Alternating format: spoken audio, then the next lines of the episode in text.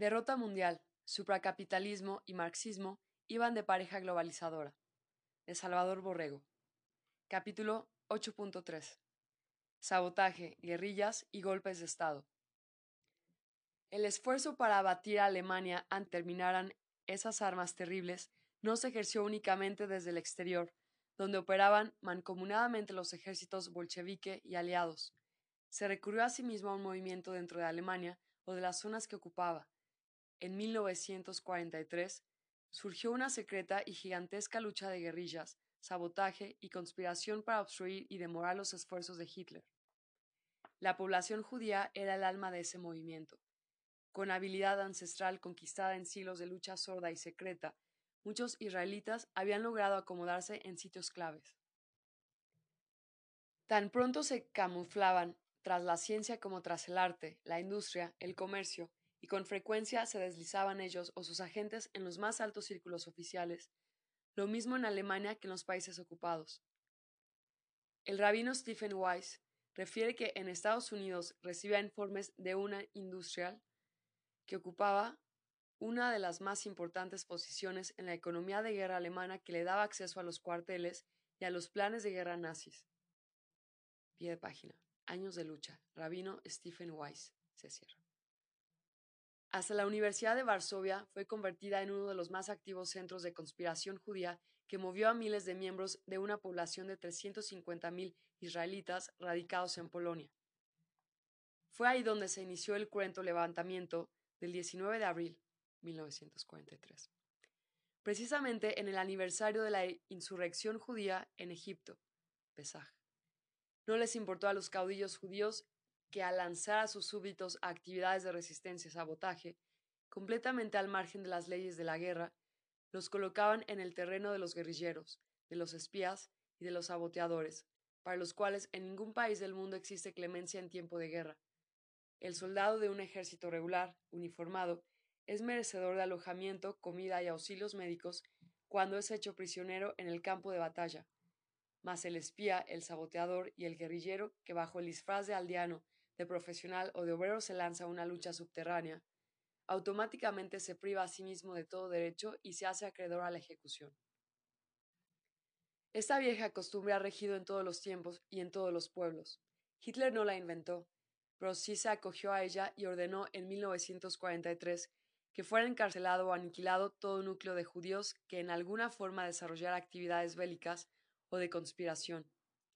La magnitud de las aprehensiones o de las ejecuciones viene a ser un índice de la magnitud del esfuerzo de resistencia que las comunidades judías europeas realizaron a retaguardia de las tropas alemanas, en tanto que sus hermanos de raza convergían desde el exterior, trayendo por delante pueblos aliados de todos los confines de la tierra. Lo que las ocultas infanterías israelitas padecieron en Europa como consecuencia de sus sabotajes y conspiraciones, es materialmente achacable a la policía o al ejército alemán, pero evidentemente los causantes intelectuales de los encarcelamientos y las ejecuciones fueron los propios caudillos israelitas que con el más ciego fanatismo empujaron a sus contingentes a una acción ilegal y casi suicida. El enemigo no podía tener menos dureza para tales saboteadores que la que habían tenido los jefes judíos que los lanzaron a esa lucha. Con esa ejemplar hermandad que tienen los israelitas, millares de ellos organizaron en Alemania una vasta red de espionaje para comunicar a la aviación aliada la ubicación de metas importantes. Fue notable que en esa tarea participaran judíos nacidos en Alemania, hijos de padres igualmente nacidos allí, pero que seguían siendo fieles a su tradición de sangre y de política. Por eso el escritor israelita Simón Dubno dice que el pueblo judío ha vencido el tiempo y el espacio. La conciencia histórica es lo más sólido que nos vincula a la diáspora de Israel y hace de nosotros un solo pueblo, una consolidada nación internacional. Historia contemporánea del pueblo judío. En las actividades de la resistencia secreta, Hitler estuvo una vez más a punto de ser asesinado. En el diario de Eva Braun aparece el siguiente relato fechado en el invierno de 1942. Partimos solos hacia Berchtesgaden. Cuando empezaba a declinar la tarde, Y entonces ocurrió algo tremendo. Casi a 20 kilómetros de Berchtesgaden, yo ni siquiera oí la detonación, pero era imposible no ver el agujero en el parabrisas. Adolfo detuvo tan bruscamente el coche que casi se vuelca. Sacó el revólver del bolsillo y me ordenó Quédate sentada. Y de un brinco felino saltó a la carretera, al tiempo que se arrancaba su saco de cuero para tener mayor libertad de movimientos, todo esto con la velocidad del rayo. Adolfo volvía poco después con un hombrecillo bastante calvo y de anteojos. Lo traía del cuello del saco y de tiempo en tiempo le daba puntapiés. Al mismo tiempo que aullaba palabras tan desarticuladas que yo no podía entenderlas, el hombre apretaba convulsivamente en su mano un revólver. En ese momento podía haberlo utilizado de nuevo, porque Adolfo había puesto el suyo nuevamente en el bolsillo. Canalla, feto, gritaba Adolfo. ¿Estás loco? El hombre no respondió, ni tampoco lo hizo cuando lo golpeó de nuevo, ni tampoco cuando le dio una sonora cachetada. Por último, Adolfo le miró, movió la cabeza, le quitó el arma, le obligó a subir al auto y a sentarse adelante. Yo pasé a sentarme atrás y tomé el revólver del autor del atentado. Es la cuarta vez en este año, dijo Hitler furioso y arrancó. Más tarde, la SS se hicieron cargo del detenido. No fue posible obtener de él ninguna confesión y al día siguiente se le ejecutó.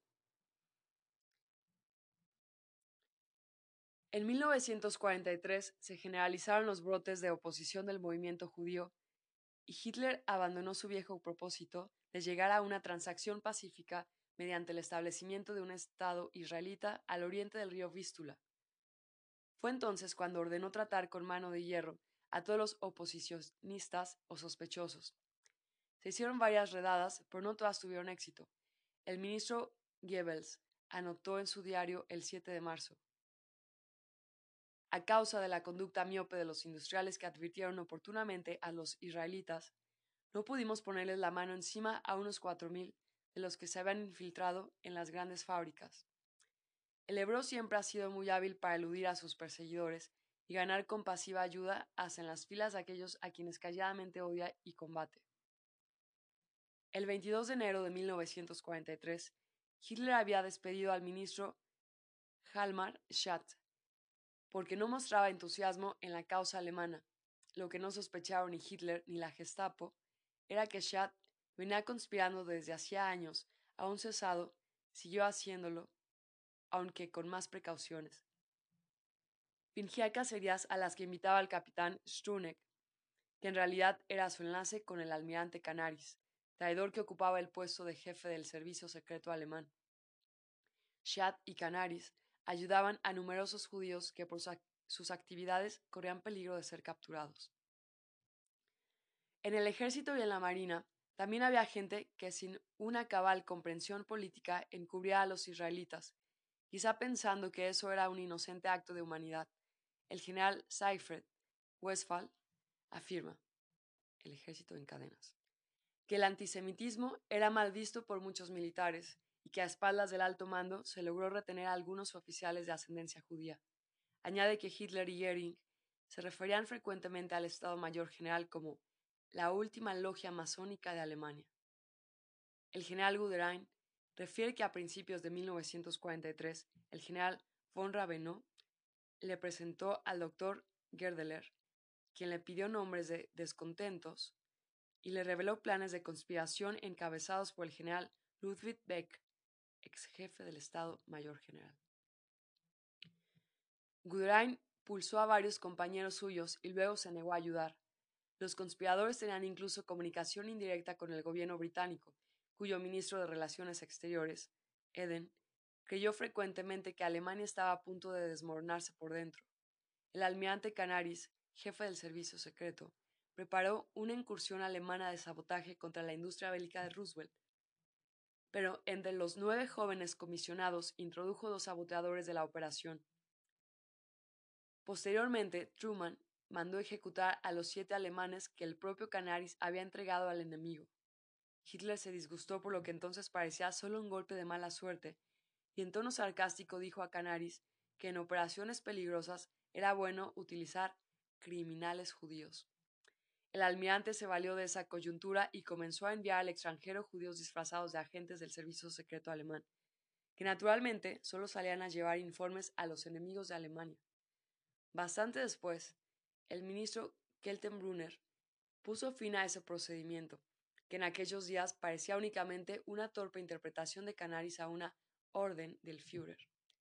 Pie de página.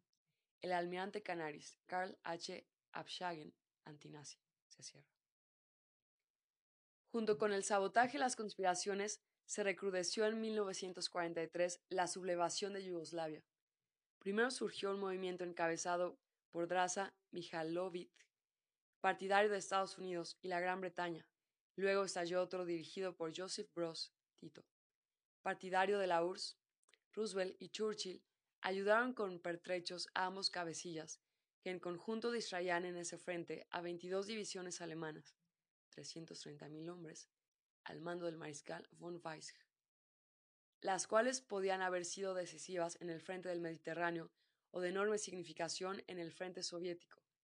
La rebelión yugoslava era tan importante que Churchill escribió Esas fuerzas de guerrilleros están conteniendo a tantas divisiones alemanas como los ejércitos británico y americano combinados.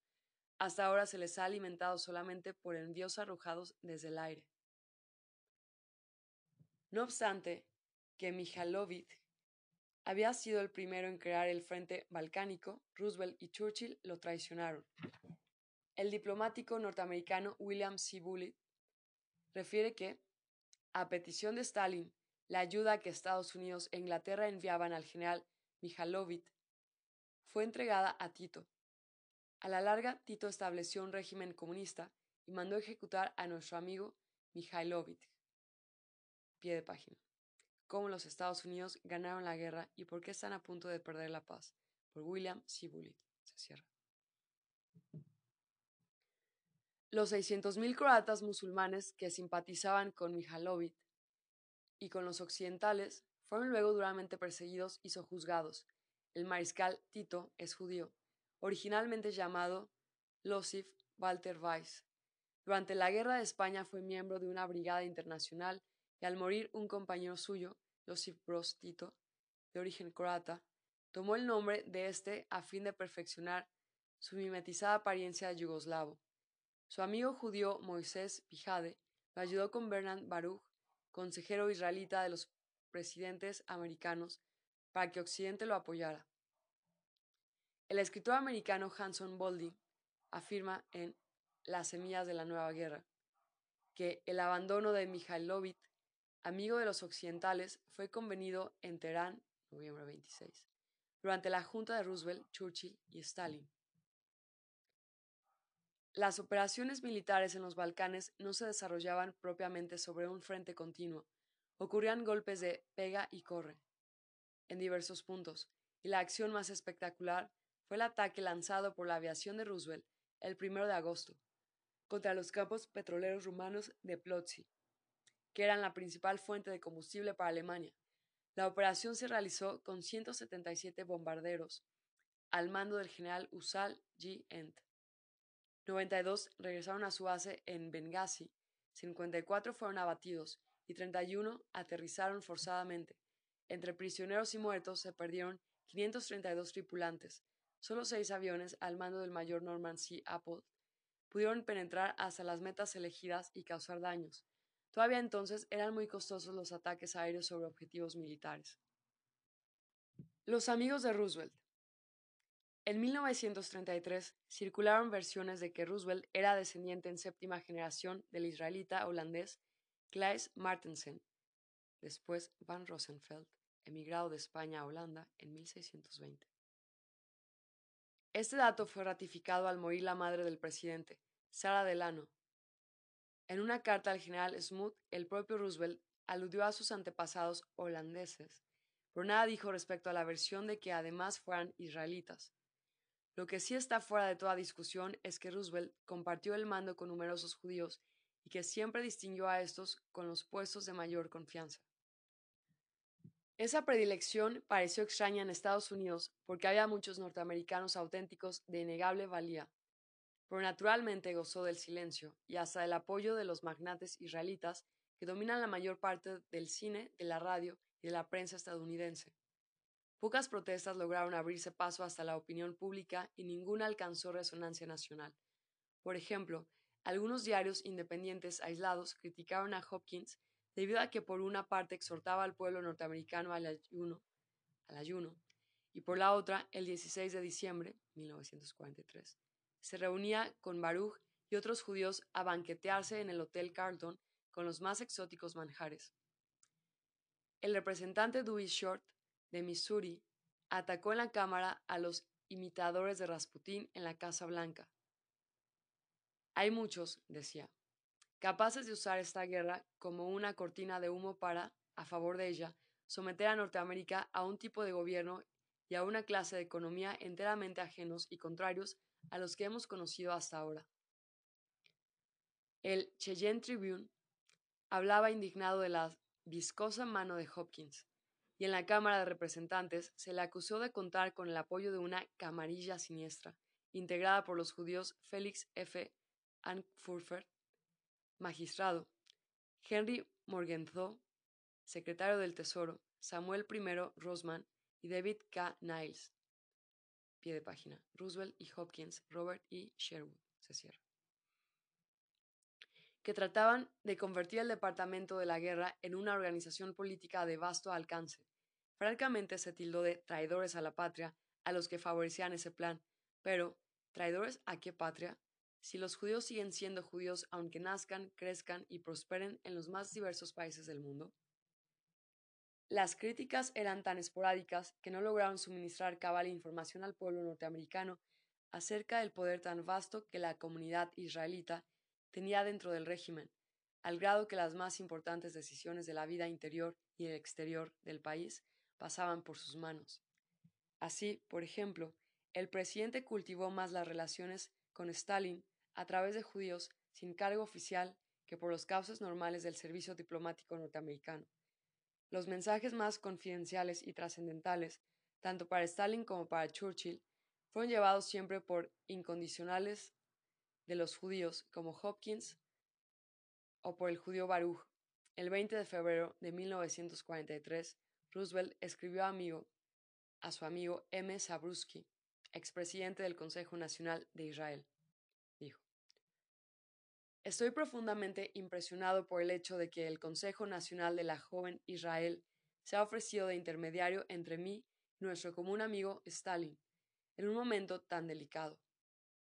Usted puede asegurar a Stalin, mi querido señor Zabruski, que la URSS tendrá asiento en el directorio de estos consejos de Europa y Asia, sobre un mismo pie de igualdad y también de votos con los Estados Unidos en Inglaterra.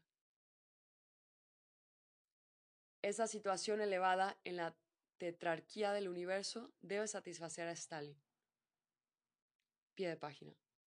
De las memorias de José Ducinash, antiguo director político del Ministerio de Relaciones Exteriores de España. Iguales conceptos había expresado Roosevelt a su amigo el rabino Weiss, eminente personalidad de las organizaciones israelitas. Además, en la Junta de Producción de Guerra colocó al judío Baruch que encausó la ayuda armada hacia la URSS siempre que requería de un emisario personal para que fuera al Kremlin en misión urgente, se valía de Hopkins, discípulo del judío Dr. Steiner, a quien desde 1940 había llevado a vivir a la Casa Blanca. Por otra parte, el inocultable procomunismo de Roosevelt tuvo en 1943 una manifestación más al ordenar a su ministro de Relaciones que hiciera presión sobre los países de Latinoamérica para que reanudaran relaciones con la URSS, pese a que esto abría las puertas de América a la penetración bolchevique. Asimismo, el 21 de octubre, el embajador americano en Madrid, Mr. Hayes, transmitió al ministro Jordana el descontento de Roosevelt porque España se resistía a considerar a la URSS como una nación democrática y concretamente le pidió que la prensa española publicara propaganda soviética y que cesaran los ataques contra el bolchevismo. Atacando sistemáticamente a Rusia, decía Roosevelt por medio de su embajador, España hace cada vez más delicada a las democracias la tarea de continuar aportándole la ayuda que ellas querrían poder seguir suministrándole, como si para mantener buenas relaciones con los pueblos occidentales fuera requisito imprescindible tratar cordialmente al marxismo. Ocho días después España contestó que, independientemente de la suerte de las armas, existe en el mundo un problema moral bien anterior a la guerra y de una importancia extraordinaria. Este problema ha sido provocado por la actitud revolucionaria de las masas ateas. Si la guerra es un estado pasajero, el espíritu revolucionario de las masas es, por el contrario, el problema esencial de la época actual. Su grito de combate, proletarios de todos los países, uníos, constituye el emblema de la rebelión. Sobre esto no cabe la menor duda. La URSS preconiza la dictadura del proletariado, que es necesario imponer por medio de la revolución.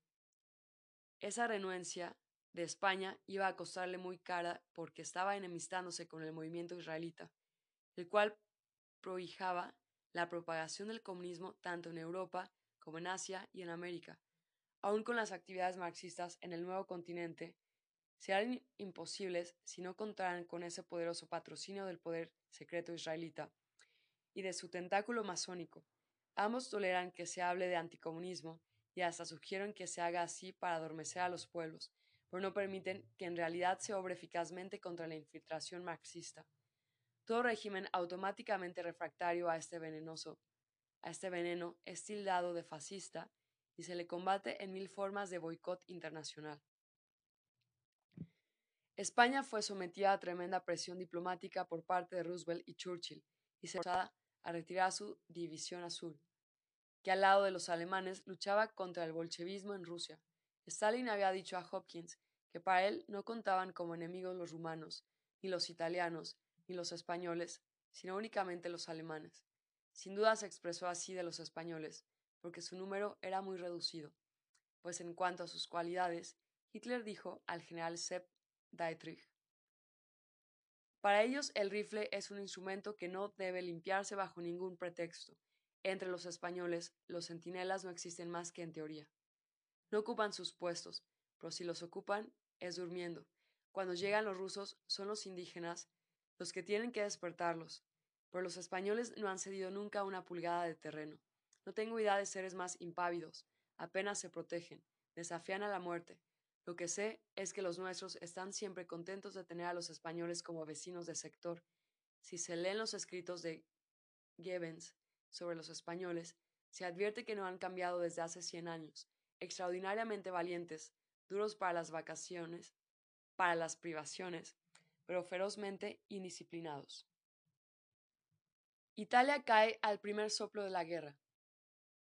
El desastre de Italia no fue simplemente una rendición sin combatir, sino además una traición para un leal amigo en el combate, como había sido el soldado alemán. Con mucho acierto, Bismarck dijo el siglo pasado que es inútil hacer cuentas con Italia, porque ni sabe ser amiga ni enemiga. Pero Hitler confió en Mussolini, a quien hizo su amigo, y a través de él confió en Italia y la ayudó más allá de lo que toda alianza puede obligar a un país en desesperada lucha. Cuando el ejército italiano salió huyendo de Sidi Barrani, Egipto, al primer golpe de exploración de los ingleses, Hitler envió a Rommel con tres divisiones alemanas y se restableció la situación. Cuando más tarde la colonia italiana de Libia fue prensada entre las dos tenazas de los ejércitos inglés y norteamericano, Hitler, volvió a acudir en auxilio de los italianos y restándole reservas al frente ruso, envió a Túnez 200.000 soldados y más de mil aviones. En esta ocasión Hitler pidió una vez más a Mussolini un esfuerzo decidido para abastecer a esas tropas a través del Mediterráneo, pero la flota italiana seguía escondida en sus bases. La resolución de este problema, le decía en otra carta del 14 de marzo de 1943, es de tanta importancia que de él depende la suerte de las posesiones africanas y el final victorioso de esta guerra. Si no se encuentra remedio a esta dificultad, aun cuando los soldados alemanes sabrán combatir hasta lo último, y si necesario fuere, morir con honra. La situación no podrá salvarse. Por esto le he enviado al mejor oficial naval que jamás ha tenido la flota alemana, el gran almirante Donitz, quien le llevará proposiciones que le ruego examine desde el punto de vista de la necesidad absoluta de utilizar todos los medios disponibles para salir avante. Pie de página. los aliados luchaban ventajosamente bajo un mando único, pese a que muchas veces parecía antidemocrático, y paradójicamente, Hitler respetaba la voluntad de Mussolini en el teatro italiano de la guerra, sin la menor sombra de totalitarismo. Se cierra. La flota italiana en manos alemanas hubiera abierto rutas de abastecimiento entre Sicilia y Túnez, por lo menos durante algún tiempo, pero Mussolini se negó. Un malentendido orgullo le impedía admitir el asesoramiento de los marinos alemanes y prefería que la flota italiana continuara haciendo el ridículo. Ese mismo día, Hitler ordenó que salieran a ayuda, ayudar a Italia la división blindada Hermann Göring y la séptima división de paracaidistas, tal vez la más selecta de que Alemania pudiera disponer. Tiene un poder de resistencia realmente extraordinario, siempre que se le proporcionen suficientes refuerzos y pertrechos, y no podrá ser derrotada ni siquiera por una fuerza británica o norteamericana de superioridad numérica abrumadora. Como más tarde iba a demostrarlo en Casino, y a los 1012 aviones que operaban ya en el frente del Mediterráneo, Hitler agregó 750, 754 más, restándoselos al frente ruso y luego otros 669 para cubrir las bajas, la base aliada de Malta fue sometida a más de 3.000 ataques aéreos y se arrojaron sobre ella 12.000 toneladas de explosivos a fin de hacer posible su invasión por los italianos. Pero Mussolini se arredró. El mariscal Kesselring, comandante alemán en el frente del Mediterráneo, dice que tal cosa fue un gravísimo error. Considera que Malta hubiera decidido la lucha de África a favor del eje, lo cual habría modificado todo el curso de la guerra. Mes y medio más tarde, Mussolini le comunicaba a Hitler que no había podido asegurar el abastecimiento de las tropas germano-italianas en Túnez. Sus desplantes de caudillo carecían de la autoridad suficiente para lanzar la flota a la batalla. Hoy, escribía el 30 de abril de 1943. Se perdieron tres destructores, dos de ellos llevaban tropas alemanas y el otro municiones, y como era natural, la resistencia en Túnez se desplomó el 9 de mayo cesó la batalla en ese frente. Muchos soldados italianos, dice el español Ismael Herraiz, deseaban que los alemanes se perdieran en Túnez y que se perdieran también los italianos que los acompañaban, con tal que aquellos no se salvaran. Era el despecho de un pigmeo ante el gigante que ofende con su sola presencia. Después de Túnez, los aliados brincaron a la isla de Pantellería, la guarnición italiana de 15.000 hombres disponía de poderosos cañones subterráneos, pero rindió su fortaleza sin combatir. Churchill refiere que solo hubo una baja de un soldado americano mordido por una mula. Durante los dos días siguientes, agrega, cayeron las islas de Lampedusa y Linosa, la primera ante un piloto de aviación que se había visto obligado a aterrizar por falta de combustible. Sin resistencia a la vista, los ejércitos angloamericanos se lanzaron a la invasión de Sicilia es la más grande isla italiana. Se hallaba defendida por nueve divisiones italianas y cuatro alemanas. La operación aerotransportada de los aliados fue defectuosamente realizada y numerosos planeadores cayeron al mar. El mayor O. J. Jackson dice en Trazado para el asalto sobre Sicilia que solo el 9%, de los, 9 de los planeadores llegó con precisión a sus objetivos. Una flotilla de transportes de tropas voló sobre la flota angloamericana, que acababa de ser atacada por aviones alemanes. Los artilleros abrieron nerviosamente el fuego, sin advertir que eran sus propios aviones. Esto causó una grave confusión y varios transportes de tropas cayeron al mar, y otros se desviaron y arrojaron a sus paracaidistas antes de tiempo. Pero los italianos desaprovecharon esa circunstancia favorable, debido a que desatendieron el consejo de los alemanes y se empeñaron en situar su artillería costera muy atrás de las playas. Con objeto de quedar lo más lejos posible del fuego de los barcos aliados, esto dio por resultado que los atacantes afianzaran sus cabezas de puente sin ninguna interferencia. El combate en Sicilia comenzó propiamente cuando las seis divisiones norteamericanas del séptimo ejército las siete divisiones inglesas del octavo ejército, 195.000 hombres, chocaron con las cuatro divisiones alemanas, 60.000 combatientes, que habían ido a reforzar a los italianos. Las nueve divisiones italianas volaban sus cañones y arrojaban sus municiones al mar. Los británicos dieron por capturada a Augusta sin molestarse en ocuparla. A fines de julio, dice el general Eisenhower en Cruzada en Europa. Los italianos habían cesado de batirse, pero a lo largo del gran risco dentado del cual el monte Etna es el centro, la guarnición alemana se batea salvaje y diestramente. Cada posición conquistada se ganaba solo con la destrucción completa de los alemanes, que luchaban contra una superioridad numérica de 4 a 1. Ahí ocurrió, agrega el general Eisenhower, el incidente Patton, cuando insultó a dos soldados y abofeteó a uno de ellos que tenía neurosis de combate.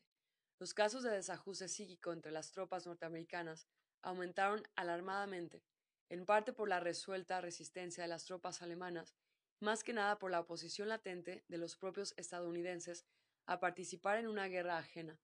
En esa contienda no tenían que defender ni ganar, como no fuera la subsistencia de la maquinación marxista mundial protegida resueltamente por Roosevelt, a costa del esfuerzo del pueblo norteamericano. Mientras en Sicilia las cuatro divisiones alemanas se sacrificaban defendiendo el territorio italiano que los propios italianos no se preocupaban por defender, en Italia se formaban diversos grupos políticos y cada cual por su lado se apresuraba a fraguar la rendición. En Turquía, en Lisboa, en Madrid, surgían diplomáticos italianos ofreciendo a los aliados el concurso de Italia para combatir contra Alemania. Los aliados, dice Churchill, le pidieron al general Caballero que suministrara secretos sobre las bases alemanas para bombardearse, para bombardearlas. El general italiano desplegó un mapa sobre las disposiciones de las fuerzas tanto alemanas como italianas en Italia. Caballero regresó a Italia con un aparato de radio y las claves aliadas para mantener el contacto con las fuerzas angloamericanas en Argel. Poco más tarde se presentó en Lisboa, ante los diplomáticos aliados, el general Sossi, del Estado Mayor italiano, a apremiar, dice Churchill, para que se hiciera un desembarque al norte de Roma. Los italianos querían tener la seguridad de que tal desembarco se haría con fuerzas suficientes. El 3 de septiembre se firmó la rendición y ese mismo día se inició la invasión aliada de Italia. Nunca nación alguna se ha desmoronado con tanto regocijo de sus propios hijos. El caso de Italia es único en la historia. Ahí se hizo el panegírico del deshonor. Se ensalzó a los desertores y se aplaudió como héroes a quienes más velozmente se entregaban al invasor. Nunca los valores habían sido subvertidos en igual forma. Un gigantesco teatro fue Italia entera. No es lo censurable el hecho de ser derrotado, y en muchos casos ni siquiera el hecho psicológico de declararse vencido antes de luchar. Lo inaudito es hablar bombásticamente de heroísmo donde no hay ni la más leve sombra de él. A fines de julio, cuando las nueve divisiones italianas fortificadas en Sicilia deponían las armas sin luchar, el Gran Consejo Fascista que derrocaba a Mussolini dedicó un recuerdo, ante todo, a los heroicos combatientes de todas las armas que codo con codo con la población valerosa de Sicilia, que ha dado lustre extraordinario a la fe unánime del pueblo italiano, renovaron las nobles tradiciones de valor temerario y de indómito espíritu de sacrificio. ¿Mm? Quienes alentaron la traición de Italia contaron con terreno propicio. Los judíos y los masones habían gozado de grandes libertades para minar la resistencia ya por sí débil y conservaban puestos hasta en el ejército. Ya un año antes Berlín se había quejado de estas complacencias peligrosas, pero Mussolini creía que se trataba de temores exagerados. El periodista español Herraiz refiere el estado de ánimo de los italianos en aquellos días. Dijo: La población soñaba en la mantequilla centrífuga, el tabaco de Virginia, los bizcochos vitaminados, las muchachas, en Clark Gable, en cada esquina de Roma. Entretanto, seguían haciéndose chistes a cosas del enemigo. Un joven italiano, algo enfermo del hígado, llegó a comerse veinte huevos al día para ponerse peor y no era al servicio militar. Pues entonces, en un mes pueden estar en Roma. Comentó despreocupadamente un oficial italiano al enterarse de que habían desembarcado los aliados en el sur de Italia. El primer bombardeo que sufrió Roma fue una escena de desorganización. Solo las baterías antiaéreas alemanas actuaron con serenidad. Roma sufrió su primer bombardeo de 200 aviones. Con un terror cerval, terror indescriptible, frenético e histérico. Al enterarse de lo sucedido, los más ardientes partidarios de Mussolini se, se aprestaron a hacer declaraciones antifascistas, monarquistas, badoglistas, liberalistas, socialistas, comunistas, etc. Y al sucesor de Mussolini, el masón mariscal Badoglio, se le llama glorioso. Los comunistas iniciaron inmediatamente huelgas en las fábricas bélicas de Turín. Al ocurrir la invasión aliada de Italia, el ejército alemán sostenía sobre el plano de Europa una guerra disforme, heroica y costosísima, y no podía hacer más que ordenar a sus divisiones que lucharan hasta el último instante, mientras más de cinco millones de italianos movilizados se paseaban por la península, indiferentes a sus deberes y al llamamiento de su patria. Los bares seguían con su clientela habitual, los soldados decían que la retaguardia no los apoyaba, la retaguardia decía que los soldados no se batean denodadamente. El príncipe Humberto declaró a los periodistas norteamericanos Buenos sustos me ha hecho pasar en Sicilia la aviación de ustedes. Badoglio dice, Italia en la Segunda Guerra Mundial, que apenas llegó al poder hizo llamar a algunos hebreos notables y les comunicó que si bien por el momento no podía abolir radicalmente las leyes existentes, daría por lo menos órdenes para que no se aplicaran en ningún caso. El judío Sforza fue llevado a los altos círculos oficiales y el comunista Toliati pudo regresar de Moscú, donde había pasado diez años. La capitulación de Italia se consumó en secreto y los italianos entregaron a los aliados los dispositivos confidenciales de las ocho divisiones alemanas que habían ido a ayudarlos en la defensa de su patria, Seis de esas divisiones se encontraban en el sur de Península. Aliados e italianos trazaron entonces planes secretos para coparlas y aniquilarlas. La capitulación se mantuvo en absoluta reserva para dar tiempo a que la maniobra de cerco se iniciara.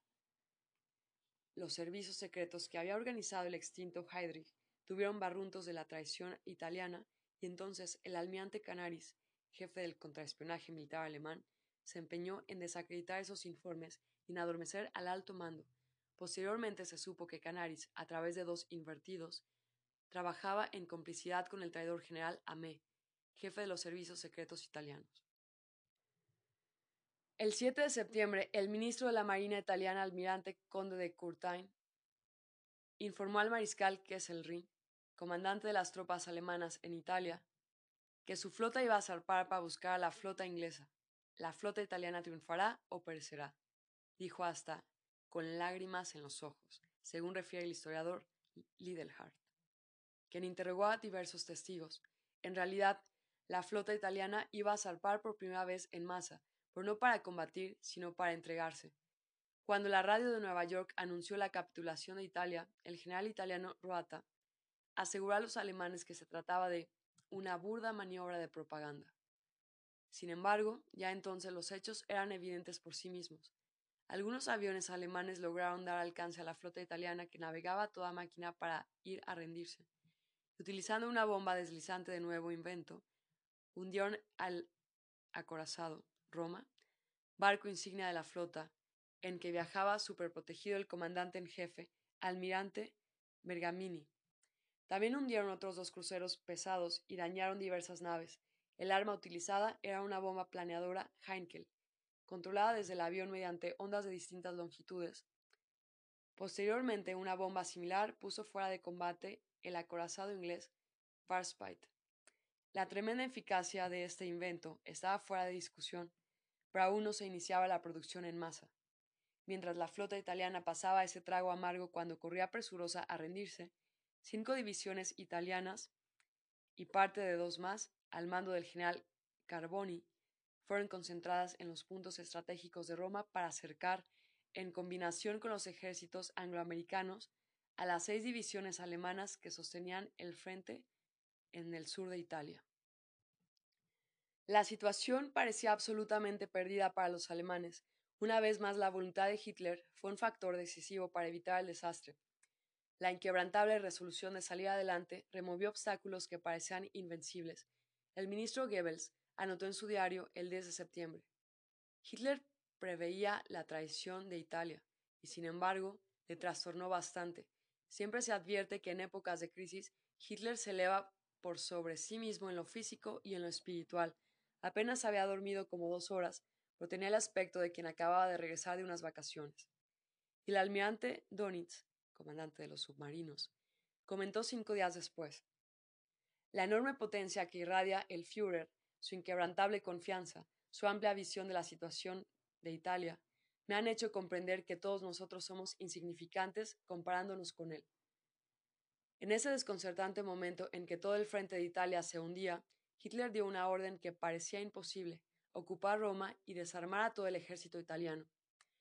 El mariscal Kesselring consideró que eso estaba fuera de la capacidad de sus limitadas fuerzas, pero una vez hecha la decisión, silenció las dudas y se dedicó resueltamente a la tarea. Kesselring era de los relativamente pocos generales capaces de hacer eso, y lo evidenció desde que dirigía en Rusia a la Segunda Flota Aérea. Pie de página. Hitler comentó posteriormente, Rommel era un gran líder, pero desafortunadamente también un gran pesimista. En Italia hizo lo peor que un soldado alguno puede hacer. Dijo que el colapso era inminente. Ya no le envié allá. Poco después los sucesos lo contradecían y yo confirmaba mi idea de dejar a Kesselring en el mando de aquella zona.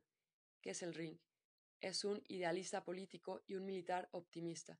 Yo creo que nadie puede conducir una operación militar sin optimismo. Se cierra.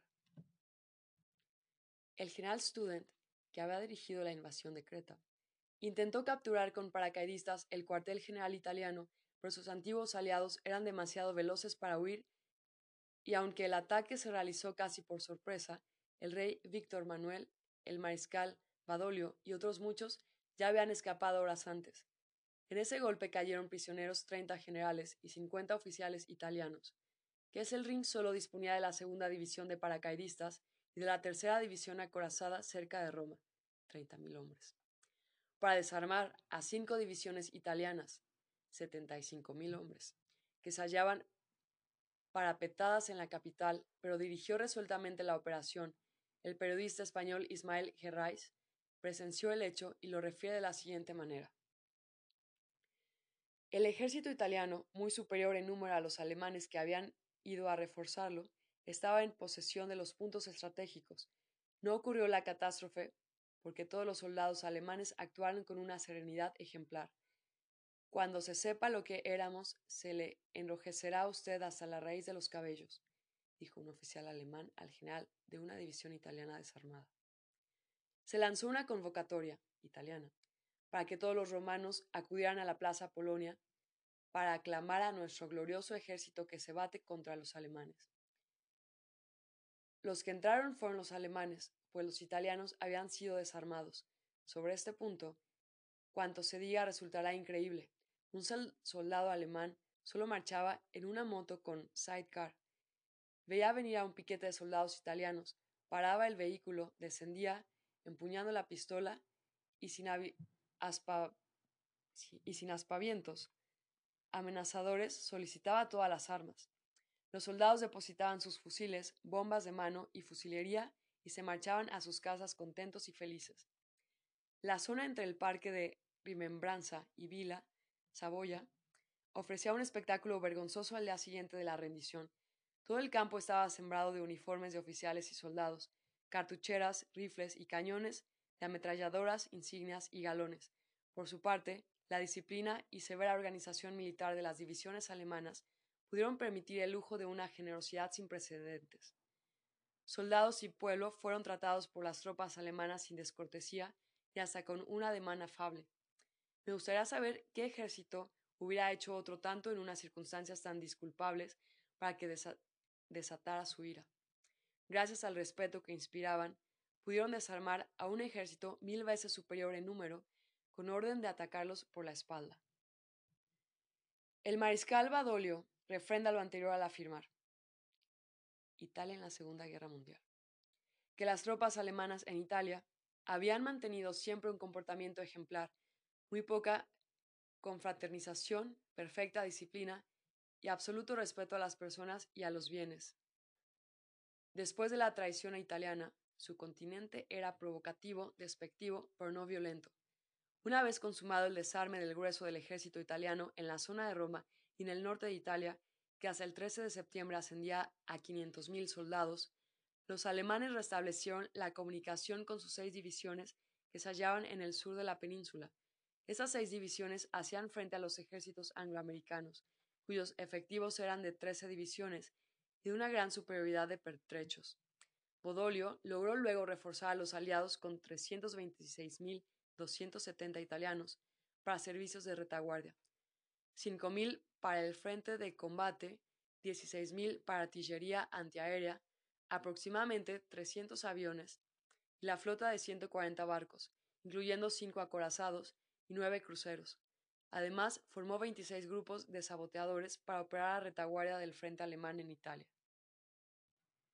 Pie de página. No obstante, los tratados de la Haya, el mando aliado fomentó esa lucha ilegal de sabotaje que hasta agosto de 1944 ocasionó 5.000 muertos y 30.000 heridos entre alemanes, italianos, fascistas y civiles adictos a Mussolini. Se cierra. Al lado de los contingentes ingleses y norteamericanos que formaban el grueso de las fuerzas aliadas, en el sur de Italia operaban canadienses, franceses, neozelandeses, sudafricanos, polacos, hindúes, brasileños, italianos, griegos, marroquíes, árabes, gums, senegaleses y una brigada de judíos. La ayuda del Canadá a las fuerzas inglesas fue enorme, pues además de contingentes humanos, les suministró 500 barcos, 8.000 aviones, 25.000 carros blindados y medio millón de vehículos durante los primeros cuatro años de guerra. Aunque la maniobra italiana para apuñalar por la espalda a las seis divisiones alemanas había fracasado, la situación de estas seguía siendo precaria. Sus menguados efectivos se hallaban en inferioridad de 1 a 3 frente a los aliados. Además, tenían raciones racionados el combustible y los proyectiles, y era frecuente que solo pudieran contestar con un quinto o un décimo de potencia el fuego del enemigo. Por último, los contingentes alemanes tenían amenazado su flanco y su retaguardia, debido a la posibilidad de que los aliados realizaran desembarcos en cualquier punto del extenso litoral italiano. Precisamente esa oportunidad la aprovechó el quinto ejército americano al desembarcar en Salerno, la operación estuvo a punto de convertirse en un desastre debido a que los alemanes reaccionaron impetuosamente contra lo que se esperaba en vista de sus escasos recursos. El quinto ejército fue empujado hacia la playa y tuvo que pedir refuerzos a fin de sostenerse. Después de encarnizadas batallas, el frente alemán fue lentamente desplazándose al norte de Salerno, y entonces el general Montgomery lanzó una ofensiva en el extremo oriental, sobre el río Sangro, esto ocurría en noviembre de 1943 y la situación era tan ventajosa para las fuerzas aliadas que el sereno Montgomery expidió una proclama anunciando la victoria. Es hora, decía, de hacer retroceder a los alemanes hacia el norte de Roma. De hecho, los alemanes se hallaban exactamente en las condiciones en que nosotros lo queríamos. Ahora ocasionaremos a los alemanes un golpe colosal. Sin embargo, no fue así. La 65 División Alemana de Infantería fue inmolada en esa batalla. Para cubrir su hueco acudió la 26 División Panzer y el ataque quedó dominado. Una vez más al frente se salvaba de milagro. En los meses siguientes de ese año, los numéricamente muy superiores contingentes aliados siguieron atacando, por las ganancias se contaban por metros después de rudas batallas. Gran parte de los contingentes de Roosevelt y Churchill reforzados por docenas de países aliados, pudo concentrarse sobre el frente italiano, que para Alemania no era sino uno de los muchos frentes en que se dispersaban sus recursos armados. El mariscal Badoglio, entonces jefe del gobierno italiano anti-alemán, refiere que la concentración de pertrechos aliados fue tan grande en Italia que todo el mundo esperaba ahí un súbito desmoronamiento de los alemanes. Agrega que al menor obstáculo que interrumpía el paso de las tropas aliadas, empezaba a funcionar una numerosa artillería con una cantidad fantástica de municiones, y así hora tras hora seguían martilleando con fuego acelerado, aunque no quizá demasiado preciso. Los centros habitados y aún los accidentes del terreno, y no interrumpían el fuego ni siquiera cuando nuestros campesinos procedentes de la zona batida por la artillería les aseguraban que ya no había ni la sombra de un enemigo y se ofrecían a acompañar a las tropas en su avance. La desilusión y el desaliento, añade, sucedieron al entusiasmo que produjo la impresionante cantidad de armas y de elementos de combate que se habían desembarcado y que dieron a todo el mundo la certidumbre de que la resistencia alemana quedaría pulverizada muy en breve. El lento y costoso avance por el extenso sur de Italia llegó hasta Cassino, donde iban a librarse cuatro de las más notables batallas de la Guerra Mundial, y quedó detenido ante los paracaidistas alemanes. Tras un fuego infernal de artillería que duró varias horas, dice Badoglio, se inició el ataque de infantería, pero esta se vio detenida inmediatamente por el certero fuego enemigo, de modo que los progresos apenas fueron dignos de mención. Y como es natural, a la euforia de los primeros días sucedió la desilusión y desaliento. La invasión de Italia, iniciada el 3 de septiembre, se hallaba atascada frente a Cassino cuatro meses después. A principios de enero de 1944 ocurrió una de las traiciones más inconcebibles y nuevamente estuvo a punto de venirse abajo todo el frente alemán en Italia. El mariscal Kesselring, comandante alemán de ese frente, tenía en la región de Roma a las divisiones Panzer 29 y 90 como reserva estratégica para rechazar una nueva invasión aliada en Italia. Detrás de las líneas alemanas, el general von Wittinghoff comandante del décimo ejército que operaba muy al oriente de Cassino y que detenía a los ingleses y a los neozelandeses, pidió a Kesselring el 18 de enero que le enviara temporalmente dichas divisiones, la 29 y la 30. Kesselring se negó porque prevía que los aliados intentarían un desembarco cerca de Roma, pero en ese momento llegó el almirante Canaris, jefe del servicio secreto alemán y le dio seguridades de que tal desembarque no se intentaría. Afirmó que Nápoles, base naval de los aliados en Italia, no había los menores preparativos. Canaris estaba mintiendo, que es el ring, lo ignoraba entonces, y accedió a enviar sus reservas al sur de la península. Toda la zona de Roma quedó desguarnecida. Apenas se habían alejado las divisiones 39 y 30, una gran flota aliada atracó en Anzio a 48 kilómetros de Roma, y desembarcó un poderoso cuerpo de ejército. En esa región no quedaban entonces más que dos batallones alemanes, y hasta el cuartel general de Kesselring se hallaba a merced de los atacantes. Un cataclismo en todo el frente pudo haber ocurrido en esos días, pero por un lado se conjugaron la decisión y el optimismo de Kesselring, y por el otro la excesiva prudencia de los atacantes, de tal manera que el frente volvió a salvarse de milagro.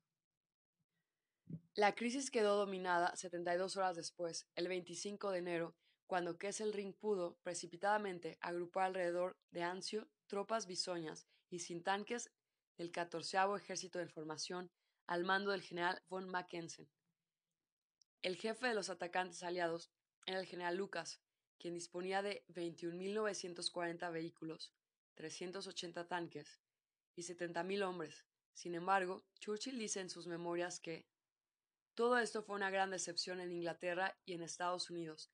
Lucas no embistió. Creíamos que íbamos a lanzar un gato feroz a la plaza y resultó una ballena casi paralizada. Sin embargo, ese nuevo frente inmovilizó cinco divisiones alemanas. Al facilitar con su traición el desembarque de Anzio, Canaris impidió que Hitler enviara esas cinco divisiones a la costa occidental de Francia, donde esperaba la invasión angloamericana. Caída y rescate de Mussolini. Benito Mussolini, llamado Benito en memoria de Juárez, al igual que Hitler, fue soldado en la Primera Guerra Mundial, cayó herido y se le ascendió a cabo. Para el contrario de Hitler, Mussolini nunca llegó a ser el hombre que anhelaba ser. Siempre hubo en él una amplia oscilación, de la dureza del auténtico hombre de Estado a la ternura estéril fuera de lugar, de la lealtad del amigo al doblez del diplomático, del frío observador de los acontecimientos al soñador sin contacto con la tierra. Hitler era autenticidad, leal como amigo, implacable como enemigo. Mussolini, en cambio, era una imagen fuera de foco de contornos difusos en que alternativamente se mezclaban la grandeza que anhelaba y la pequeñez que lo seguía como una sombra. Lo que Mussolini fue resultó bastante diferente de lo que Mussolini quería ser. Gran parte de esa frustración es achacable al pueblo porque los más grandes hombres requieren siempre un pedestal de grandeza popular, no brotan como hongos. A raíz de que terminó la Primera Guerra Mundial, el anarquismo y el bolchevismo cundían aparatosamente en Italia. Había una especie de competencia a ver quién era más radical. La monarquía y la democracia eran vistas con indiferencia. Entonces apareció Mussolini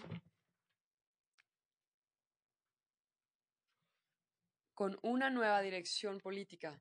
En vez de dictadura del proletariado como fin, dictadura de los más aptos como medio, en vez de lucha de clases, subordinación de clases al Estado. Para la grandeza nacional, en vez de persecución religiosa, vinculación amistosa con la Iglesia.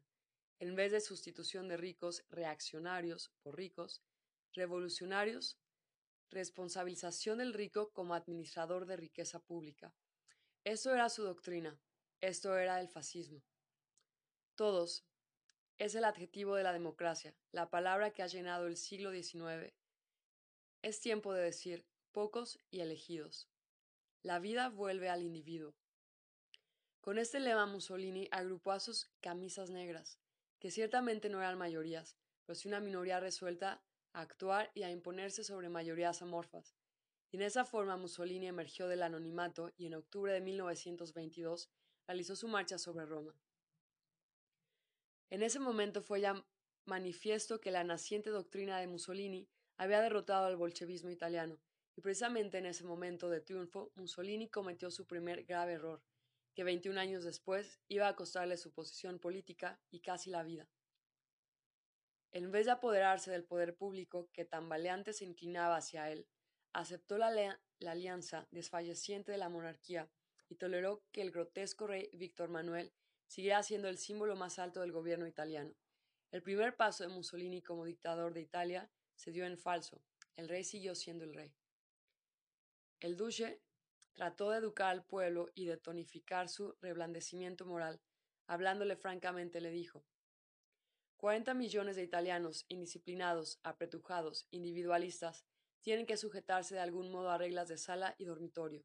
No más libertad, sino por el contrario, orden, jerarquía y disciplina. Soñaba en formar generaciones de especialistas para crear un movimiento de relojería que funcione con rígida perfección. Si todo ha salido bien, decía, dentro de treinta años tendré acaso un busto para las citas de amas y doncellas en algún jardín. Detrás del busto de Mussolini, a las ocho, dirán los enamorados, una hermosura. Pie de página. Dux por Margarita G. Sarfati. Con ese impetuoso vaivén de emociones que caracteriza al latino y que es uno de sus peores defectos, el pueblo italiano pasó del bolchevismo agudo al fascismo delirante, a raíz de su triunfo de Mussolini. El pueblo exageró su admiración por él. Se decía que escrituras etruscas indescifrables ya iban a poder ser aclaradas gracias a Mussolini. Las mujeres querían abrazarlo. En Sicilia un alcalde le pidió un único favor, consistente en que pisara aquella tierra. Hasta se hablaba de apariciones de muertos que recomendaban a sus deudos dar gracias a Mussolini por haber salvado a Italia. Mas detrás de todo ese alborozo alaraquiento no había nada. El italiano seguía siendo valiente en lo individual, pero carente en absoluto de valor colectivo. Si era necesario reñir por un interés personal, lo hacía encarnizadamente, mas la lucha por la grandeza de Italia y por el futuro de sus generaciones le parecía algo tan remoto e incierto que no lo movía a ningún esfuerzo ni a ningún sacrificio. El italiano podía dar mucho de sí mismo en su vida de relación de persona a persona, por nada podía dar cuando se trataba de la nacionalidad, de la colectividad toda. Y es que unos son los vínculos que unen a las personas entre sí, y otros muy diferentes los vínculos que unen a las personas con la impalpable y vasta existencia de la patria. En Italia no había estos últimos. El alemán se lanza resuelto a la muerte por contribuir a la grandeza de un futuro que él no verá. El italiano se mantiene estrechamente asido al presente. Todo lo que no vea y no abarque no tiene existencia para él, Consecuentemente, ante sus ojos carece de ¿por qué? La lucha que se orienta hacia el futuro y que tiende a beneficiar a todos, para ninguno en particular. El italiano es con frecuencia enemigo temerario, porque la enemistad personal se halla dentro de su campo emocional, mas como soldado no encuentra estímulos en que apoyarse para afrontar la muerte. Mussolini percibió esa realidad y pese a que en declaraciones públicas sostenía que el italiano era magnífico soldado, el 21 de junio de 1940 comentó delante de su yerno Ciano. Lo que me hace falta es material. Miguel Ángel necesitaba de mármol para hacer estatuas. Con barro no pueden hacerse más que cazuelas. El 29 de enero le había dicho también a Ciano. La raza italiana es una raza de borregos. 18 años no son suficientes para cambiarla. Se necesitarían 180 y quizá 180 siglos. Y entonces aún no ocurrían las derrotas italianas en Libia y Grecia. Mussolini mismo no podía escapar a las debilidades de su pueblo. Cuando Alemania y Polonia comenzaron a combatir y 72 horas después Francia y la Gran Bretaña le declararon la guerra al Reich, Mussolini recibió una carta en que Hitler lo relevaba de todo compromiso militar y solo le pedía que siga concediéndonos su benevolencia. El duque se sintió postergado, se encolerizó y ordenó a Badoglio que fortificara la frontera con Alemania. En su mente cruzó la idea de cambiarse al bando contrario. Más tarde, el 26 de diciembre de 1939, Mussolini dio instrucciones a su ministro, Ciano, para que revelara a los anglo-franceses los lineamientos de la ofensiva alemana que se preparaba contra el frente occidental. Y es que entonces el triunfo de Alemania en Francia parecía casi imposible. El duque creía conveniente jugar con dos barajas. Pero en julio de 1940, una vez derrotados el ejército francés y el británico, Mussolini se apresuró a hacer efectiva su alianza con Alemania y declaró la guerra a Francia. Meses después, Mussolini rechazó el ofrecimiento del mariscal Keitel, jefe del alto mando alemán, de enviar a Libia dos divisiones blindadas. En vez de eso quería que los alemanes solo dieran tanques. Y así lo dijo a. Tenía celos de compartir un probable triunfo con su aliado. Sin embargo, el aliado acudió seis meses más tarde a rescatarlo del desastre en Libia. Celoso por los éxitos alemanes en el oeste, Mussolini atacó a, Grecia pese al consejo de Hitler, quien después tuvo que ir a salvar la situación con grave perjuicio para la ofensiva que preparaba contra Rusia. Por último, al iniciarse la lucha germano-soviética, Mussolini deseaba que las bajas alemanas fueran muy elevadas a fin de que así se compensara la debilidad de Italia. Página. Diario secreto de Galeazzo Ciano, ministro de Relaciones de Italia. La amistad de Mussolini hacia Hitler tuvo reservas y sombras, la amistad de Hitler hacia Mussolini fue siempre categórica y leal. En todo momento de apuro acudió en su ayuda. Ante sus íntimos, Hitler dijo, Siento una amistad profunda por este hombre extraordinario. En tres años de guerra, Alemania envió a Italia 40 millones de toneladas de carbón, dos y medio millones de toneladas de metal, 22 millones de toneladas de caucho, mil cañones antiaéreos, miles de aviones, cuando menos 36 submarinos casi todos los recursos humanos y materiales que sostuvieron dos años el frente en África, donde quedaron sepultados 25.000 soldados alemanes. En la madrugada del 25 de julio de 1943, el Gran Consejo acordó que Mussolini dejara el poder en manos del rey. Ante ese burocrático derrocamiento, durante el cual Mussolini mismo estuvo presente, el duque no tuvo la menor reacción, aunque aún disponía de suficientes recursos para disolver el Consejo y afianzar su mando. Su estado psicológico era de capitulación y ni siquiera tomó precauciones para asegurar en lo más mínimo su situación. En sus confesiones, refiere lo ocurrido al día siguiente. A las nueve de la mañana, como de costumbre en los últimos veinte años, Mussolini fue a su trabajo. Por la tarde fue a ver al rey. Mussolini pensaba que el rey le retiraría el mando de las Fuerzas Armadas, que de todas formas pensaba poner a disposición del monarca. Entró en la villa Ada a las cinco de la tarde, en un estado de espíritu que los historiadores considerarán de extraña candidez. Se dio cuenta de que la guardia de los carabineros del rey estaba reforzada, pero no concedió a esto mayor importancia. El rey le informó que iba a relevarlo y a continuación Mussolini quedó en calidad de prisionero. En una corbeta fue llevado a Ponza. Sigue escribiendo en tercera persona. Luego fue trasladado a la Madalena, en la isla de Cerdeña. Ahí recibió un regalo de Hitler. Después pasó un avión alemán muy bajo, lo que motivó que lo trasladaran al lago Bracciano, cerca de Roma, y finalmente fue llevado a la cima del Gran Sasso, a dos mil metros de altura. Cuando Mussolini cayó, no contó con un solo amigo italiano. Hitler dio luego instrucciones al mariscal Kesselring para que tratara de entrevistarse con Mussolini, Después le envió una colección de libros de Nietzsche, con una afectuosa dedicatoria y por todos los medios trató de averiguar su paradero. Su caída y los vergonzosos insultos a que se le ha sometido, dijo Hitler en un discurso, producirán grandísimo bochorno a las futuras generaciones del pueblo italiano. Me hallo embargado por un comprensible sentimiento de pesar al ver la injusticia cometida con Mussolini, grande y leal amigo. Entretanto, Roosevelt le decía a Churchill que la entrega del diablo jefe, Mussolini, debe ser considerada como un objetivo eminente. Habrá quienes prefieran una pronta ejecución. Hitler comprendía el riesgo de vejaciones y muerte que corría el duque y pidió a su Estado Mayor que le seleccionara un grupo de oficiales distinguidos. En su mente bullía la idea de un rescate desesperado, aun cuando ni siquiera tenía la menor pista del duque.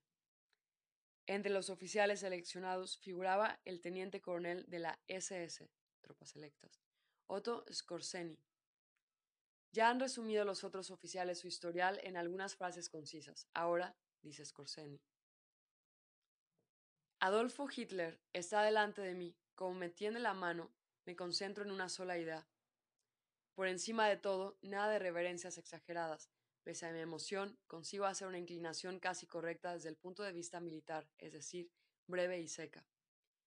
Después de algunas preguntas y respuestas, Hitler lo escruta larga y pensativamente. Tengo para usted una misión de la más alta importancia. Mussolini, mi amigo, nuestro fiel compañero de lucha, ha sido traicionado ayer por su rey y detenido por sus propios compatriotas. Yo no quiero, yo no puedo abandonar en el momento del peligro al más grande de todos los italianos. Para mí, el duce representa el César romano. Italia, mejor dicho, su nuevo gobierno, se pasará sin ninguna duda al campo enemigo. Pero yo no faltaré a mi palabra. Es preciso que Mussolini sea salvado rápidamente, porque si no intervenimos, lo entregarán a los aliados. Así pues, le encargo esta misión, cuyo feliz desenlace tendrá una repercusión incalculable en el desarrollo de las futuras operaciones militares. Si como yo se lo pido no retrocede usted ante ningún esfuerzo, ante ningún riesgo para conseguir su objeto, entonces usted triunfará. Se interrumpe, añade Scorsese, como para dominar la emoción que vibra en su voz. Cuanto más hablaba el Führer, más sentía yo que se afirmaba su imperio sobre mí. Sus palabras me parecían tan persuasivas que de momento no dudaba del éxito de la empresa. Al mismo tiempo, vibraban con su acento tan cálido y tan emocionado, sobre todo cuando evocaba su fidelidad inquebrantable a su amigo italiano, que me quedé completamente turbado. Pie de página. Misiones secretas por Otto Skorzeny. Heinz Lynch, valet de Hitler, refiere que raras veces lo había visto en tal estado de excitación y furor como cuando llegó la noticia de que Mussolini había sido encarcelado. Se levantó de un salto y me ordenó que buscara a Himmler lo más pronto posible. Después de que Scorseni salió para libertar a Mussolini, Hitler estaba como un león enjaulado, caminaba de arriba abajo, constantemente pendiente del teléfono. Y el investigador francés A. Soller afirma que después del hundimiento de Italia, la simpatía de Hitler para el duque no se quebrantó. Creo, añade, que tan solo se matizó de un sentimiento de compasión y de piedad, entonces trataba a Mussolini como a un hermano joven. Entretanto, después de lentas y difíciles pesquisas, el grupo de Scorseni, al mando del general Student, logra averiguar con exactitud que el duque se halla en la isla de Ponza. Por su parte, el almirante Canaris, jefe del servicio secreto alemán, le informa a Hitler que Mussolini se encuentra en un islote próximo a la isla de Elba, esto era completamente falso, y Canaris estaba cometiendo otra de sus infames traiciones, pero Hitler dio más crédito a Scorseni y la operación no se desvió. Sin embargo, los italianos parecen estar avisados de que el duque es buscado por los alemanes y lo cambian frecuentemente de prisión. Apenas se localiza la pista, vuelve a desaparecer sin dejar rastro. Por último, Scorseni logra saber que Mussolini está internado en una prisión de las montañas del Gran Sasso, a 2.300 metros de altura, y minuciosa pero apresuradamente planea la operación de rescate. Se preparan 12 planeadores que llevan 108 soldados. La guarnición italiana se compone de 250 hombres. Dos expertos en aeronáutica juzgan imposible el aterrizaje de los planeadores en la enardecida atmósfera de la montaña pero Scorseni se empeña en correr este riesgo mortal y la operación se inicia a la una de la tarde del 12 de septiembre de 1943. Dos planeadores se accidentan en el despegue debido a los cráteres abiertos en la pista por un bombardeo aliado ocurrido media hora antes. Otros dos planeadores se extravían de la formación al hacer altura. Los ocho que quedan siguen adelante y todo está a punto de fracasar en los últimos momentos.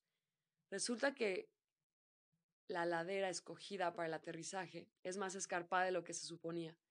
El piloto del planeador guía lo comprende así e interroga a Scorseni con la mirada. Este sufre instantes aflictivos y se decide por un arriesgado descenso en picada ante el propio edificio de la prisión. El aparato desciende vertiginosamente, choca con pedruscos que casi lo destrozan, pero todos los tripulantes salen ilesos. Uno de los planeadores que vuela detrás es cogido por un torbellino y se estrella. Cerca de una pequeña eminencia, precisamente en la esquina del hotel, estaba el primer carabinero, dice Scorseni. Paralizado de asombro, ni se movió. Sin duda trataba de comprender cómo habíamos podido caer del cielo. Me lancé hacia el edificio. A mi lado sentía el jadeo de mis hombros. Sabía que me seguían y que podía contar con ellos. Pasamos como una tromba ante el soldado pasmado lanzándole solo un mani alto y llegamos al hotel. Nos colocamos por una puerta abierta. Al transponer el umbral vi una estación emisora y a un soldado italiano ocupado en transmitir mensajes.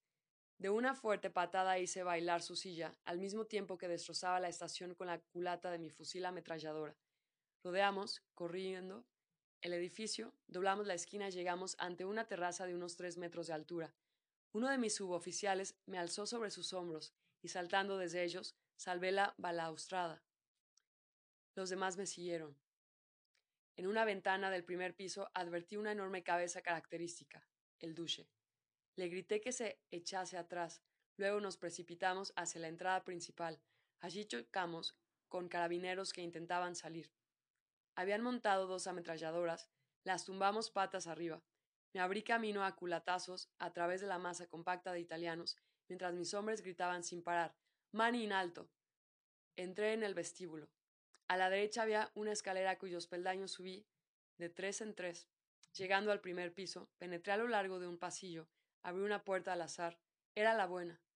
En la habitación estaba Benito Mussolini, con dos oficiales italianos que puse contra la pared. Entretanto, mi bravo teniente Schwerb se reunió conmigo, haciéndose cargo inmediatamente de la situación, sacó de allí a los dos oficiales, que estaban demasiado sorprendidos para pensar en resistir. Al menos por el momento, el duche estaba en nuestras manos. Desde nuestro aterrizaje solo habían pasado tres o, a lo sumo, cuatro minutos. En la lejanía sonaron algunos disparos aislados, hechos sin duda por los puestos italianos diseminados por la meseta. Salí al pasillo y llamé a gritos al comandante de la prisión. Este, un coronel, llegó enseguida. Le expliqué que toda resistencia era inútil y exigí la rendición inmediata. Me pidió un breve plazo para reflexionar. Le concedí un minuto. Radl había logrado ya franquear la entrada, pero yo tenía la impresión de que los italianos aún impedían el paso, porque yo no había recibido más refuerzos. El coronel italiano regresó. Traía con las dos manos una copa de cristal llena de vino tinto que me tendió con una breve inclinación. Para el vencedor, dijo. Una sábana colgada de la ventana sustituyó a la bandera blanca. Les grité aún algunas órdenes a mis hombres, apelotonados ante el edificio. Después tuve tiempo por fin de volverme a Mussolini, que protegido por la gran corpulencia del teniente Schwert, estaba en un rincón. Me presenté. Duche, el Führer me ha enviado para liberaros. Visiblemente emocionado me dio un abrazo. Sabía, dijo, que mi amigo Adolfo Hitler no me abandonaría. Para salir de la montaña se utilizó un pequeño avión cigüeña piloteado por el capitán Gerlach. Se improvisó una reducidísima pista y hubo momentos de gran tensión mientras el aparato lograba hacer altura a las orillas del abismo.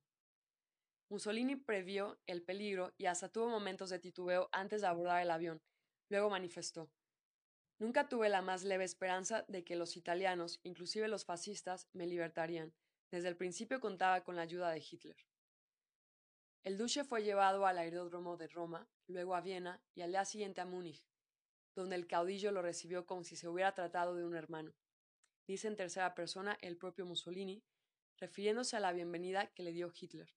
De todos los rincones de Alemania les llegaron al duque cartas y mensajes de felicitación. Entretanto, al saberse en Italia que Mussolini estaba nuevamente libre, aparecieron letreros insultantes para el rey, a quien el día del armisticio habían ido a victoriar a su palacio, según refiere Herrais. Hitler estaba tan contento por el rescate que a medianoche despertó a su ministro Goebbels para comunicarle la noticia. Eva Braun tuvo oportunidad en esos días de conocer a Mussolini. Uno tiene la impresión de hallarse, escribió en su diario, ante un hombre que ha muerto ya una vez y que por esta razón ya sabe lo que pasa en el otro mundo. Ciertamente, él no es un superhombre como Hitler. Por el contrario, tiene algo de terriblemente humano.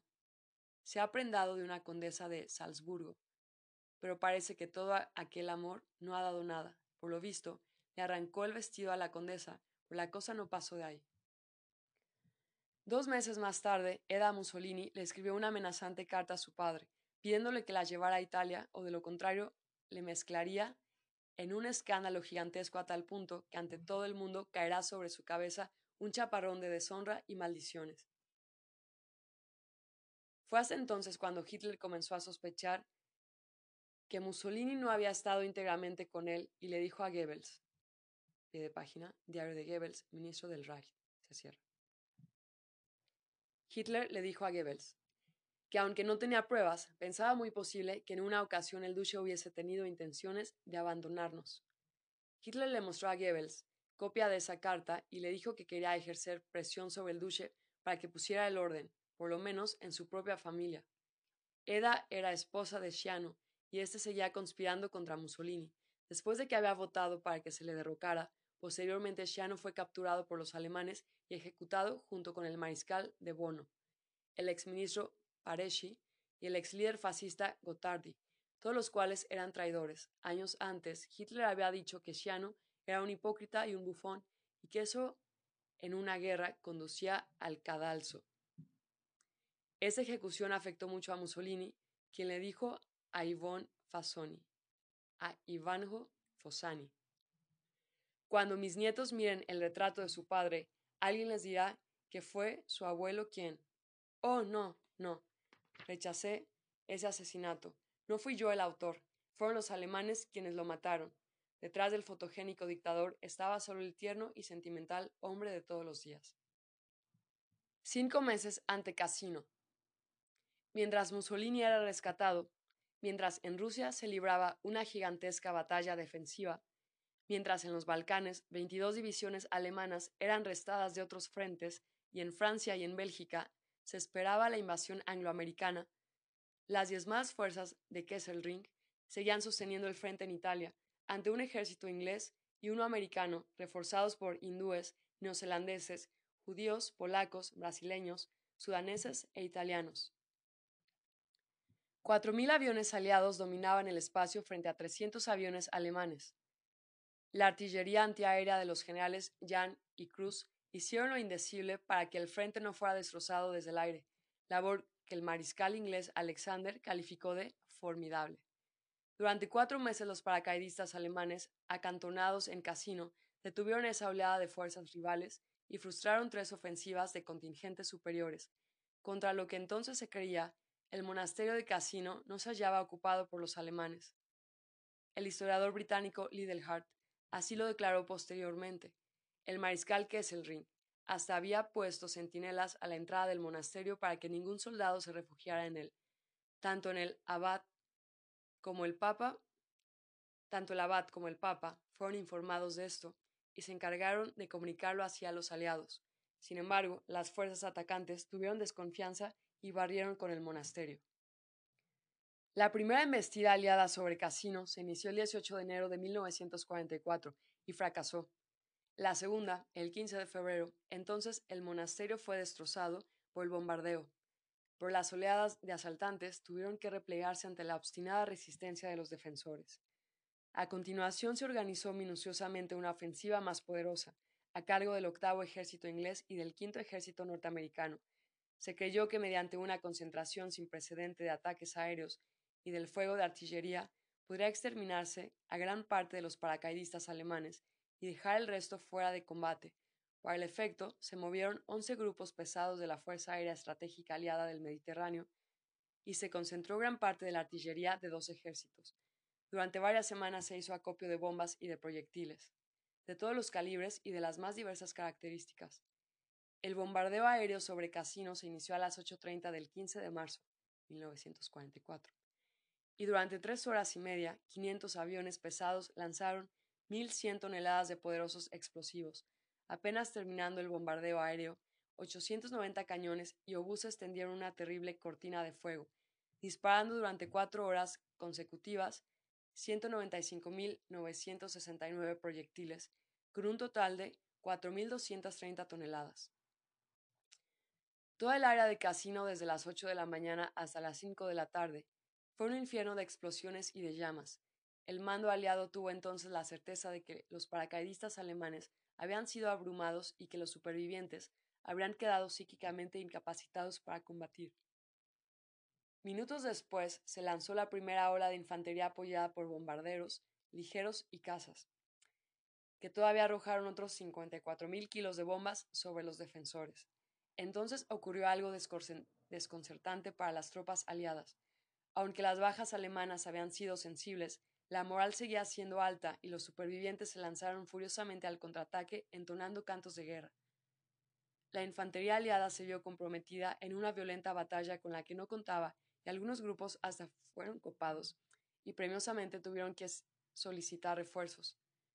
Varias oleadas de contingentes aliados estuvieron siendo lanzadas a la carga en la creencia de que la resistencia alemana se desplomaría de un momento a otro, pero continuó combatiéndose durante horas y durante días, hasta que dos semanas después se suspendió el ataque. Todo el asalto había fracasado. El mayor James W. Walters, del ejército norteamericano, refiere, apoyo aéreo y de artillería, refiere que un sobreviviente alemán creía que menos de 10 de 60 soldados originalmente en su organización escaparon con vida. Otro prisionero expresó que él era el único sobreviviente de un grupo de 15 a 20 hombres. Un informe especial psiquiátrico sobre cinco prisioneros capturados en Casino indicó que el bombardeo había ocasionado muy poco efecto mental en los alemanes. Los neozelandeses capturaron la colina 193. La cuarta división indostánica ocupó algunos puntos en una ladera luego fue aislada y tuvo que recibir abastecimientos desde el aire para poder retirarse. Cuando finalmente se suspendió el ataque, después de 15 días de lucha, las ganancias eran relativamente pequeñas y muy pocas de las posiciones capturadas se pudieron retener. En esos días, dice el general Eisenhower, en Cruzada en Europa, fue cuando las neurosis provocadas por la continua exposición al fuego crecieron de manera alarmante según aumentaba la intensidad de nuestras ofensivas. Y el general Willard S. Paul, del Cuerpo de Estado Mayor, reveló posteriormente, en la Administración de Personal, que por cada caso de psiconeurosis admitido en los hospitales, había tres casos adicionales recibiendo tratamiento en clínicas sin hospitalización, Hubo 224.000 licenciamientos médicos debido a la psiconeurosis. Aproximadamente del 15 al 25% de las bajas en combate eran casos neuropsiquiátricos. Esa exacerbada sensibilidad era una prueba más de que el pueblo norteamericano no sentía como suya la guerra que Roosevelt y su camarilla judía le impusieron para beneficiar intereses inconfesables. Los hombres marchaban al frente porque no podían evitarlo, pues llevaban dentro de sí el conflicto de quien es empujado a una situación que no tiene necesidad de afrontar, pero que tampoco puede rehuir. Una cuarta ofensiva aliada se inició en mayo 1944. Pero entonces, el centro de gravedad se ejerció muy al poniente de Casino, cerca de la costa, donde las dos divisiones alemanas, que en ese flanco habían tenido que resistir el ataque de las seis divisiones del quinto ejército americano, habían sufrido pérdidas enormes, según dice Churchill en sus memorias. Superados los defensores en proporción de 4 a 1, se replegaron hacia el norte de Roma para la resistencia postrera de 1945. Cien mil alemanes quedaron sepultados en suelo italiano. Lo increíble había sido hecho ya. Veinte meses se mantuvo el frente alemán en Italia, después de que en septiembre de 1943 parecía que irremisiblemente iba a derrumbarse en 20 minutos. Al terminar 1943, todo dependía para Alemania de que las nuevas armas llegaran a tiempo. La V-2, los aviones jet, los misiles aire-aire y tierra-aire y el submarino eléctrico. El general Eisenhower, comandante de los ejércitos aliados, escribió al terminar la guerra que si tales armas hubieran quedado terminadas seis meses antes de lo ocurrido, la invasión de Europa hubiera sido casi imposible. Todo habría dado un vuelco en 1944.